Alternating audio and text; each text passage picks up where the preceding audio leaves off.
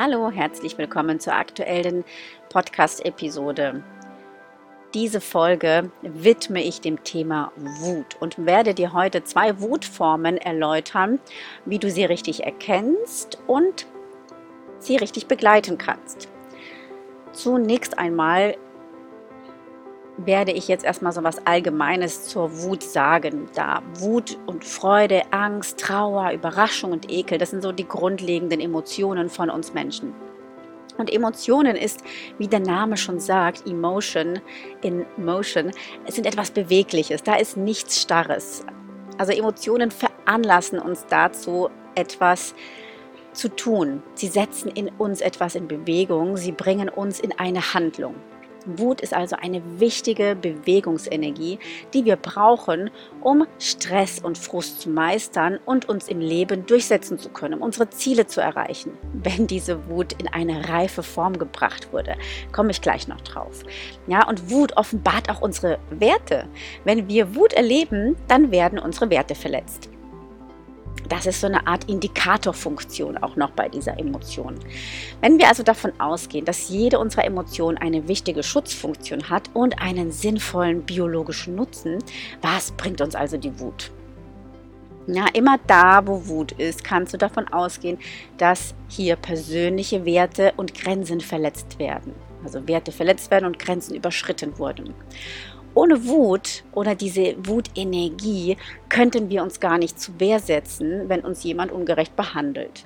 Wir hätten nicht das notwendige Adrenalin, um uns durchsetzungsstark jemandem gegenüberzustellen. Ohne unsere wunderbare Kraft der Wut wären wir Opfer der äußeren Umstände und würden Ungerechtigkeit nicht einmal merken, weil wir das im Körper nicht spüren könnten.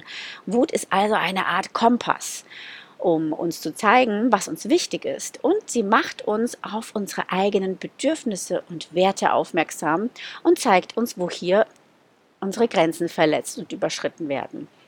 Ja, also ein Wutanfall ist erstmal ein natürlicher und spontaner Ausdruck von Werteverletzung. Also wenn ich sage Wutanfall, dann ist es diese heftige Emotion, die wir bei Kindern oft beobachten können. Die ist noch sehr unreif, sie ist laut, sie ist heftig, der ganze Körper krümmt sich. Ähm, da komme ich aber auch gleich noch mal mehr drauf.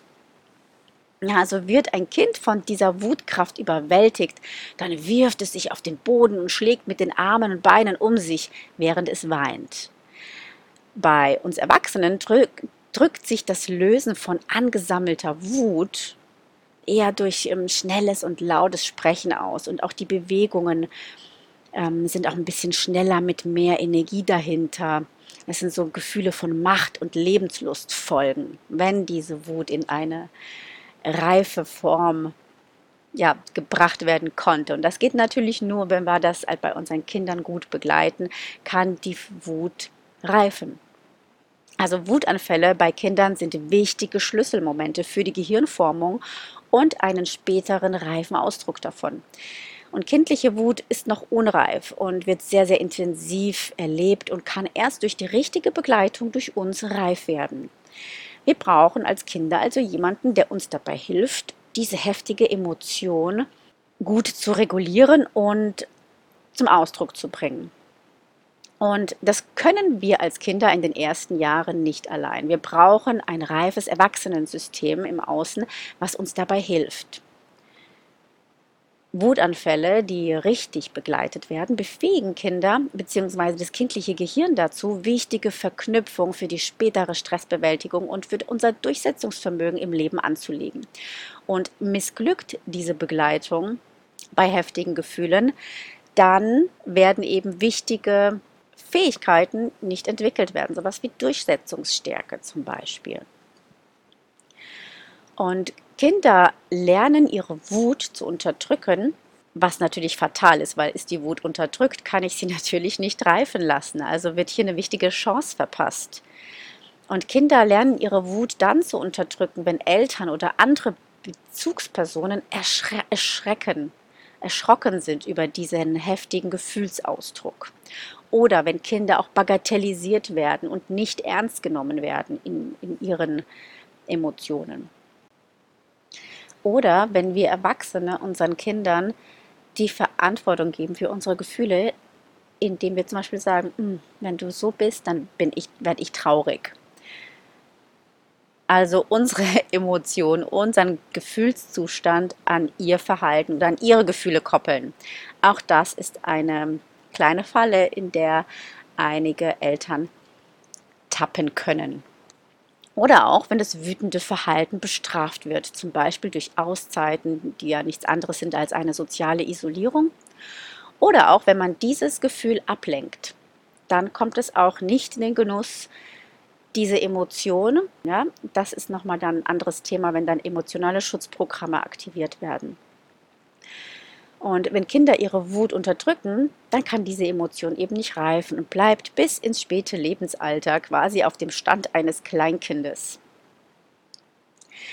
Das eine Extrem nennen wir dann cholerisch, ja, wenn Erwachsene sehr schnell aufbrausend sind und ja fast schon emotional inkontinent, wenn es dann so rausprustet aus ihnen und sie einfach emotional sehr, sehr heftig und unkontrolliert reagieren.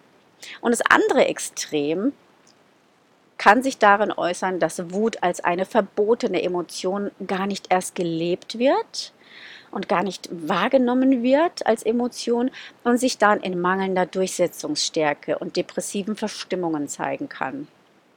Ja, das eine ist das, der unkontrollierte Ausdruck und das andere ist das erst gar nicht Fühlen dieser Kraft. Und dann fehlt uns auch diese Kraft. Also beides sind natürlich extreme Formen. Und das brave Kind, welches gelernt hat, diese heftigen Gefühle zu unterdrücken, verpasst dadurch eine wichtige Formung und Reifung des Gehirns, die es mit unserer Hilfe entwickeln könnte, wenn es starke und dramatische Gefühle sicher zum Ausdruck bringen darf. Und die Folgen sind natürlich, wie ich eben schon gesagt habe, ne, unkontrollierte Wutausbrüche und mangelhafte Selbstregulierung der eigenen Emotionen, niedrige Frustrationstoleranz, ganz schlechter Umgang mit Stress, schnell überfordert sein, sich wenig gut durchsetzen können bis hin zur Depression. All das können Anzeichen dafür sein, dass die Bewegungsenergie der Wut nicht gut entwickelt worden ist. So, und jetzt gehen wir mal ans Eingemachte. Und zwar zu den zwei Arten von Wutanfällen, die wichtig sind, diese auseinanderzuhalten, weil sie beide eine andere Begleitung benötigen. Ja, und du hast sicher schon mal von dem kleinen Tyrann gehört und das ist ja ein Mythos, der gar nicht so ein Mythos ist, wenn du dir jetzt die zweite Wutform anhörst, die ich dir gleich erläutern werde, und wenn wir die nämlich falsch begleiten, dann haben wir nämlich diesen tyrannischen Anteil, der dadurch ähm, daraus resultieren kann. Jetzt fangen wir mal an bei der echten Wut. So, die echte Wut erleben wir, wenn unsere Erwartungen enttäuscht sind, wenn wir Trennungserfahrungen machen oder Verluste in unserem Leben von geliebten Objekten oder Menschen erleben, dann aktiviert unser Gehirn die Schmerzzentren und wir erleben wirklich Stress und physischen Schmerz.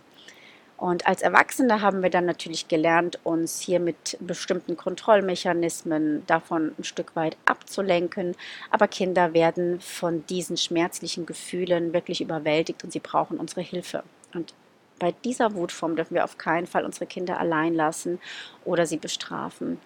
Denn die Entwicklung von dieser Wutform hat eben massive Auswirkungen auf ähm, das spätere Verhalten, die Stabilität unserer Psyche und auch unserer ganzheitlichen Gesundheit später als Erwachsene. Das geht wirklich so weit, dass sich das auf das Nervensystem, auf den Hormonhaushalt und ähm, ja auf viele andere regulative Faktoren in unserem Körper niederschlagen kann. Deswegen ist das wirklich sehr, sehr wichtig das ähm, bewusst begleiten zu können. Und die meisten dieser Wutausbrüche, dieser echten Wutausbrüche, die ja so mit Stress auch einhergehen, die resultieren aus emotionalem Schmerz durch Leistungsdruck zum Beispiel oder durch Demütigung, Tadel und Bloßstellung vor anderen, Gefühle der Ohnmacht und Hilflosigkeit, wenn wir nicht ernst genommen werden oder uns missverstanden fühlen wenn wir uns abgelehnt fühlen oder Frustrationen aller Art, wenn uns die Dinge einfach noch nicht so gut gelingen. und Verluste und Enttäuschungen, Verletzung von unseren Grenzen und Werten. Und übertrag das jetzt mal auf die Welt deines Kindes. Und das sind so die häufigsten Themen bei Jung und Alt, die uns, die uns eben entweder triggern, ja, weil in uns diese kindliche, unerlöste und unreife Wut noch da ist. Und bei Kindern, die nehmen das eh so heftig wahr. Und das erzeugt in ihnen so noch die pure, reine Wut. Die unreife Wut natürlich noch. Und woran erkennen wir diesen echten Wutausbruch bei Kindern? Wir erkennen das daran, dass da meistens Tränen fließen und du siehst einen qualvollen Gesichtsausdruck. Also du siehst richtig, wie dein Kind Schmerzen hat. Es krümmt sich und biegt sich mit dem ganzen Körper und auch noch ein Hinweis ist, dass das Kind sich kaum artikulieren kann. Also du siehst richtig, das Kind hat Not, es ist überfordert, die Stresszentren feuern, das Frontalhirn, was ja für unser soziales Miteinander zuständig ist, ähm, ist einfach off. Da geht nichts mehr. Also mit rationalen Erklärungen kommst du hier nicht weit. Das Kind ist jetzt wirklich im Alarmmodus. Und diese Art der Wut bedarf einen sehr sensiblen Umgang, eine sehr sensible Handhabung. Bitte sei dich hier unbedingt bewusst, dass dein Kind mit diesen Gefühlen ohne deine Hilfe nicht zurechtkommen kann. Und wenn du deinen eigenen Anteil selbst begleitest, dann erlaube dir, alle Empfindungen, die sich zeigen, zu bejahen und zu spüren. Also das, die Gefühle dürfen sein, nur am Ausdruck dürfen wir hier arbeiten, bei uns als in der emotionalen Selbstbegleitung. Und jetzt bekommst du noch einige Hinweise darauf, wie du diese heftige Emotion bei deinem Kind gut begleiten kannst. Aber das kannst du auch bei dir selbst machen, wenn du das wahrnimmst. Ja, wichtig ist erstmal benenne, was du über deine Sinne wahrnimmst. Keine Bewertung, sondern einfach, was nimmst du wahr? Oh, ich sehe gerade, dir geht es gerade gar nicht gut. Also benenne das so, als ob du, stell dir vor, du bist eine Videokamera und benennst einfach das, was du wirklich objektiv wahrnehmen kannst, ohne Wertung. Und dann stellst du deinen eigenen Körper deinem Kind zur Verfügung, indem du selbst bei dir bleibst, du behältst die Ruhe, so gut es geht, und bietest dem kindlichen Körper mit deinem Körper einen sicheren Rahmen. Das kann eine Umarmung sein, Festhalten oder Berührung. Und wenn du selbst entspannt bist und die Situation es natürlich zulässt und stimmig ist. Es kann auch sein, dass dein Kind sich auf der einen Seite dagegen wehrt, aber auf der anderen Seite möchte es genau das. Aber es wird wahrscheinlich um sich hauen.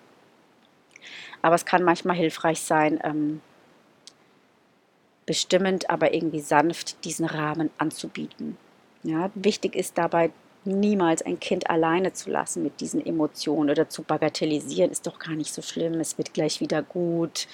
Ja, mit diesen Sätzen, klar, wir meinen es gut und wollen sie trösten, aber es wird gleich wieder gut. Das heißt, jetzt ist es nicht gut und jetzt ähm, darf es dann mal jetzt besser und anders werden.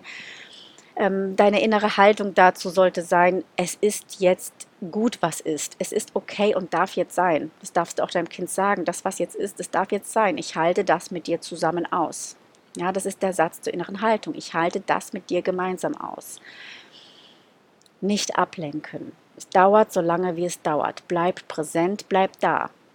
Und wenn es dich selbst berührt und dir die Tränen kommen, dann darfst du das auch geschehen lassen, weil das ist dann dein eigener Teil, der vielleicht selbst nie so gut darin begleitet wurde und darf sich jetzt auch in die Heilung begeben. Und wenn du die Folge zum Heilmechanismus Weinen gehört hast, dann weißt du, dass das erwünscht ist und gesund und richtig. Wenn die Tränen fließen, passiert die Heilung.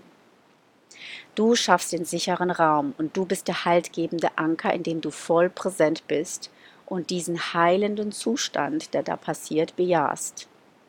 Ermutige dein Kind oder ermutige auch dich selbst, wenn du dabei bist, es mit dir selbst zu machen, alle dahinterliegenden Gefühle zu spüren und gegebenenfalls auch wirklich zu weinen. Also ermutige das Weinen, weil in dem Weinen ist die Heilung.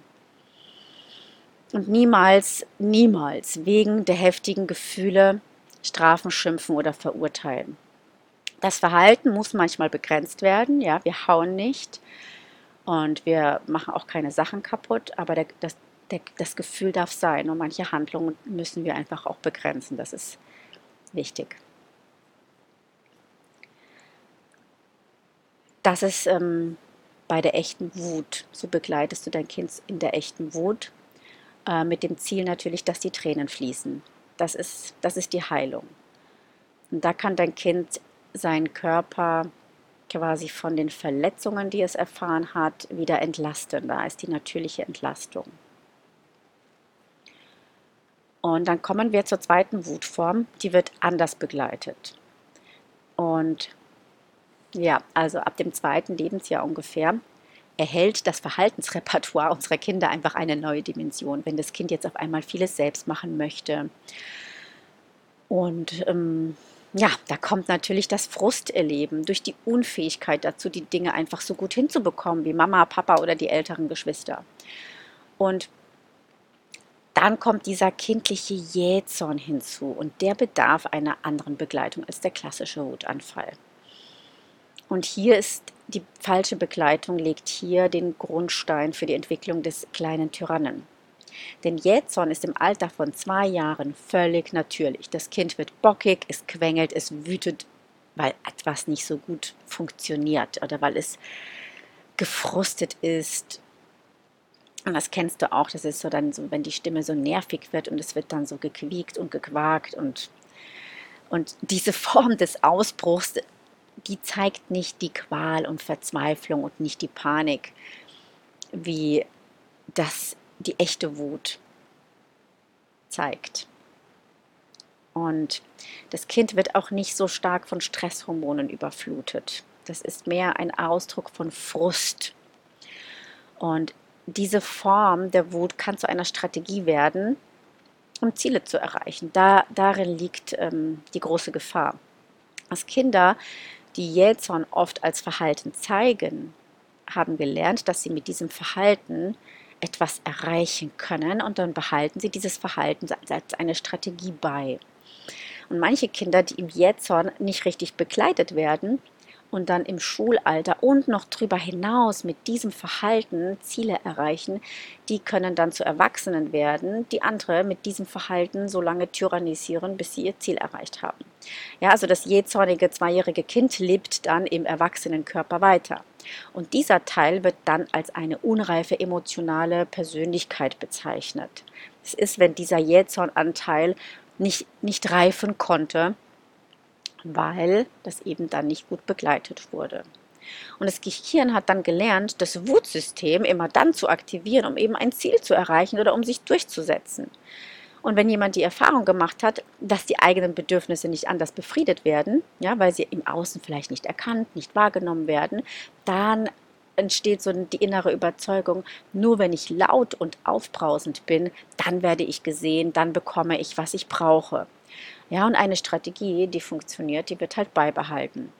Okay, woran erkennen wir jetzt den Jähzorn? Den erkennen wir, wenn keine Tränen fließen. Das Kind kann sich noch artikulieren und auch debattieren ist noch möglich. Also du siehst, das Frontalchen ist noch da. Es ist nicht in diesem Notzustand das Gehirn. Und du siehst auch hier keine Qualen und auch keine Panik im Gesicht. Und du merkst es auch daran, dass Ablenken ganz leicht möglich ist. Und häufig tritt dieser Jähzorn auch nach, nach kleinen Begrenzungen auf. Jetzt ist natürlich die Frage, wie begleite ich denn diesen Jähzorn richtig? Ja, wenn du sicher bist, dass es sich um Jähzorn handelt, ja, überprüfe das. Schau dir dein Kind ganz genau an und ich denke, dass Eltern das alle erkennen und einschätzen können, wenn sie darüber erstmal Bescheid wissen, dann merkst du das auch, ne, dass, dass da einfach ein anderer, eine andere Qualität der Wut hier sichtbar wird. So, und du begleitest dein jähzorniges Kind, indem du das Bedürfnis siehst. Du bist jetzt gefrustet, weil du auf den Tisch klettern möchtest, gell? Also, ich sehe, was in dir vorgeht. Du möchtest jetzt auf den Tisch klettern, weil dir das Spaß macht zu klettern, gell? Ja, denkt sich dein Kind. Und es funktioniert deshalb so gut, weil dein Kind eben noch da ist und du kannst mit deinem Kind sprechen. Das geht in der ersten Wutform geht das nicht mehr. Da kommst du damit nicht mehr nicht mehr hin, weil da ist dein Kind im Notzustand und braucht dann die Regulation eben vom Körper. Aber hier in diesem Jezon geht das noch gut. Ich sehe dich ist das erste. Du möchtest jetzt auf den Tisch klettern, weil das Spaß macht, gell? Du liebst es zu klettern. Das ist Punkt 1. Dein Kind wird innerlich nicken und sagen, ja, boah, die sieht mich.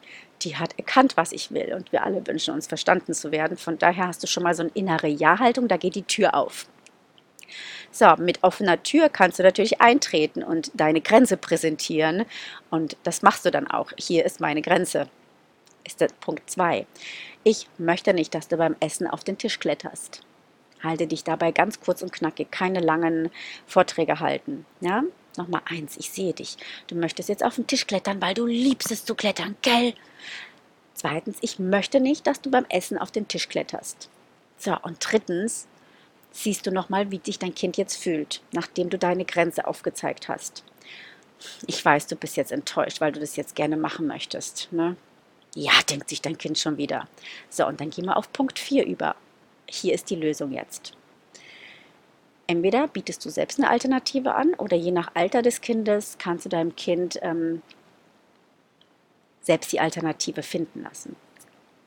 Wenn wir mit dem Essen fertig sind und alles aufgeräumt ist, darfst du gerne auf den Tisch klettern. So, ich gehe nochmal von vorne alle Schritte durch, weil die meisten Eltern die begrenzen dann ein Kind so mit Nein, Stopp, ich will das nicht, Ende. Also das war jetzt die Kurzfassung. Und das Kind bekommt nur ein Nein, ein Stoppschild und Grenze und, und Ende. Und das macht natürlich mega den Frust und kann zu Jezorn führen, wo das Kind dann seine Wutsysteme aktiviert, weil es äh, dieses Bedürfnis doch noch durchsetzen möchte. Und wenn es dich jetzt so lange nervt mit seinem Verhalten und du gibst dann irgendwann nach, dann macht es diese Erfahrung, oh, ich muss nur lang genug und so weiter. Ne? Dann ist das, ähm, wird das Verhalten gelernt, öfter zu zeigen. Also ich wiederhole nochmal alle Schritte.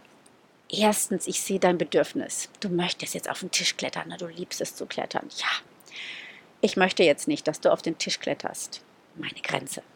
Drittens, ich weiß, du bist jetzt enttäuscht, weil du das gerne möchtest. Ne? Ich sehe, wie du dich fühlst. Ich sehe, was diese Grenze jetzt mit dir macht.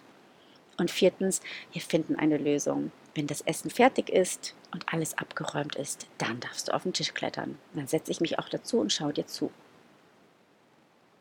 Ende.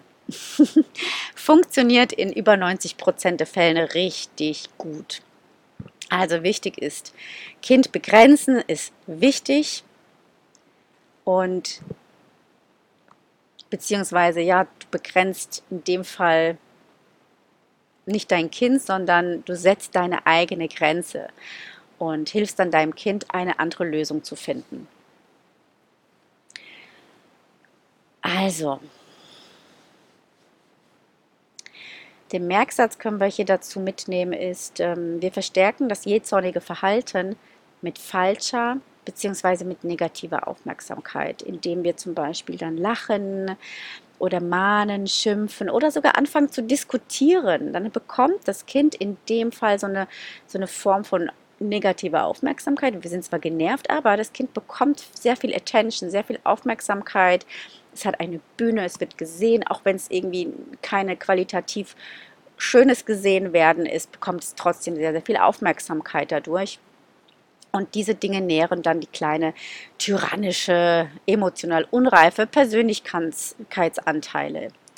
Und deshalb sollten wir Eltern unbedingt vermeiden, wenn Jähzorn sich zeigt, keine Diskussionen. Halte dich kurz und knackig und lass dich auf keine Diskussionen ein auch keine Kuschelpädagogik nach dem Motto, ach, jetzt gebe ich dir eine extra Portion Zuneigung und Liebe und küsse dir die Wut weg oder ähnliches.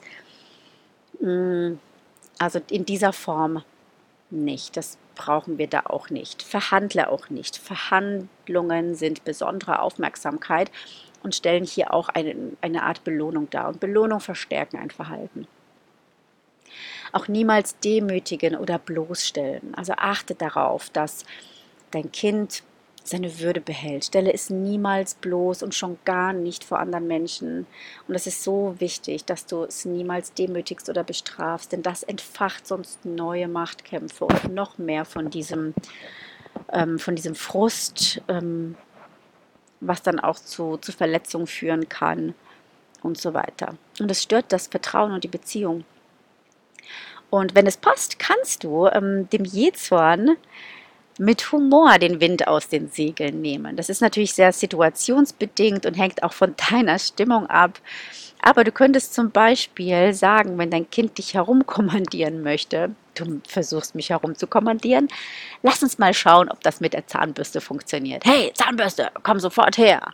Ja, damit spiegelst du das Verhalten deines Kindes und es wird so offensichtlich, wie verrückt das ist. Und am Ende lacht ihr beide und ähm, damit machst du auch deutlich, dass dieses Verhalten nicht ernst zu nehmen ist und lenkst es dann auf eine andere Ebene des Spiels. Ja, damit kommst du raus aus diesem Ernst, sondern ihr macht euch dann einen Spaß draus, indem ihr beide dann euch das anguckt, wie lächerlich das ist oder wie verrückt das ist. Also das Verhalten dann auch mal spiegeln. So, jetzt haben wir die zwei Wutformen. Wir haben die echte Wut, die stressbedingt an, ein, anspringt wenn unsere Grenzen verletzt werden, wenn wir Verletzungen erleben und so weiter. Dann haben wir den Jähzorn. Das ist überwiegend durch Frustrationserlebnisse und Begrenzungen bedingt. Und jetzt denkst du dir vielleicht, okay, und was ist denn mit aggressivem Verhalten? Was ist denn Aggression? Und da möchte ich jetzt auch noch mal kurz drauf schauen mit dir. Denn der Begriff Aggression, der kommt auch aus dem Lateinischen und meint auch wieder Bewegung. Also du siehst, da ist auch wieder so eine Bewegungsenergie drin. Und auch in der Verhaltensbiologie ist Aggression eine Handlungsenergie, die in uns Menschen und auch im Tier zum Schutz aktiviert wird. Und diese Bewegungsenergie ermöglicht uns anzugreifen um ein Revier zu verteidigen oder um Ressourcen zu schützen. Also du siehst wieder, auch hier ist wieder so eine Schutzfunktion gegeben. Und heutzutage wird diese Energie aktiviert, wenn wir uns bedroht und hilflos fühlen.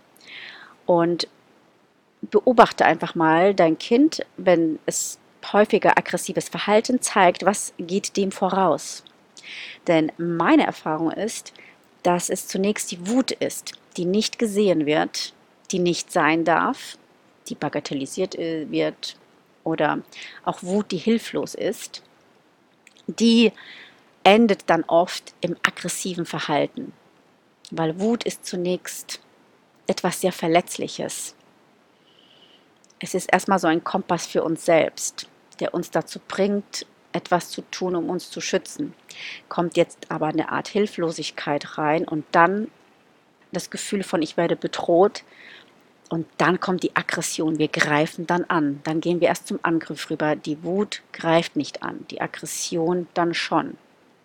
Also Wut ist, äh, äh, verorte ich immer noch in so einem Art kreative Potenzialportfolio. Äh, Wut ist nichts, was, was erstmal andere verletzt, sondern macht uns in uns auf etwas aufmerksam, um, um zu handeln, um hier, um hier uns ähm, für uns selbst einzusetzen. Während Aggression etwas ist, was bei Bedrohung gelebt und gezeigt wird. So fühlen sich die erstgeborenen Kinder ganz häufig in ihrem Revier bedroht. Ja, dabei geht es immer um die Zuneigung der Eltern, die von dem Zweitgeborenen bedroht wird. Und die Erstgeborenen verteidigen es dann natürlich mit aggressiver Energie, also mit Angriff. Das mal nur so am Rande. Also versuche auch hier die Verzweiflung und die Not hinter dem ähm, gezeigten Verhalten zu sehen. Und unterstütze dein Kind dabei, das dahinterliegende Bedürfnis hinter der Aggression zu sehen, zu erkennen und erfüllt zu bekommen. Und wie sich aggressive Energie beim Einzelnen zeigt, das hängt später stark von der Sozialisierung und von der emotionalen Reife natürlich ab. Unter bestimmten Bedingungen kann diese biologisch sehr sinnvolle Aggressionsenergie nämlich zu destruktiver Gewalt entarten und dann richtet sie sich gegen sich selbst und andere und stellt wirklich nur einen verzweifelten Versuch dar, sich vor einer erlebten Bedrohung zu schützen und die inneren Werte zu verteidigen. Aber das ist dann diese Wut, die sehr, sehr hilflos, sehr ja, eigentlich schon so eine, da, da fehlt einfach schon die Wutenergie, die wird nicht mehr wahrgenommen, weil sie vielleicht nicht sein darf. Und dann wird sie im Körper gar nicht mehr gespürt, weil sie vielleicht gestraft, getadelt, bagatellisiert wurde, wird sie, wurde sie verdrängt. Und dann spürt das Individuum die Wut gar nicht, wenn es irgendwie darum geht, die eigene Grenze zu wahren, sondern geht dann direkt in die Aggression rüber. Und die Wut wird übersprungen, weil die irgendwo hinten im Kerker, im Unterbewusstsein eingesperrt ist. Also du siehst, wie wichtig dieser bewusste Umgang mit der Wut ist. Und vielleicht kam das hier jetzt gut rüber, was Wut eigentlich ist und wie hilfreich das ist und, und wie arm dran wir sind, wenn wir diese Wut nicht adäquat zum Ausdruck bringen können, was uns da alles abgeht im Leben und fehlt. Und ich hoffe sehr, dass du damit ähm, das Wutmonster mehr zu einem Wutfreund oder zu einem guten Begleiter deines Lebens machen kannst, denn Wut ist wirklich eine ganz, ganz wichtige Schlüsselemotion, um uns zu zeigen, hey, hier stimmt was nicht. Ja, wo muss ich jetzt hinschauen? Ähm, was läuft hier gerade unrund bei mir? Ja, welche Grenze, welche Werte werden hier gerade verletzt? Und Lerne Wut für dich als wirklich einen guten Kompass zu benutzen, um, um gut auf deine Bedürfnisse aufzupassen, denn nichts anderes ist es im ersten Moment. Und nur wenn die Wut nicht da sein darf, dann wird sie destruktiv, dann wird sie verletzend, dann wird sie aggressiv. Und in diesem Sinne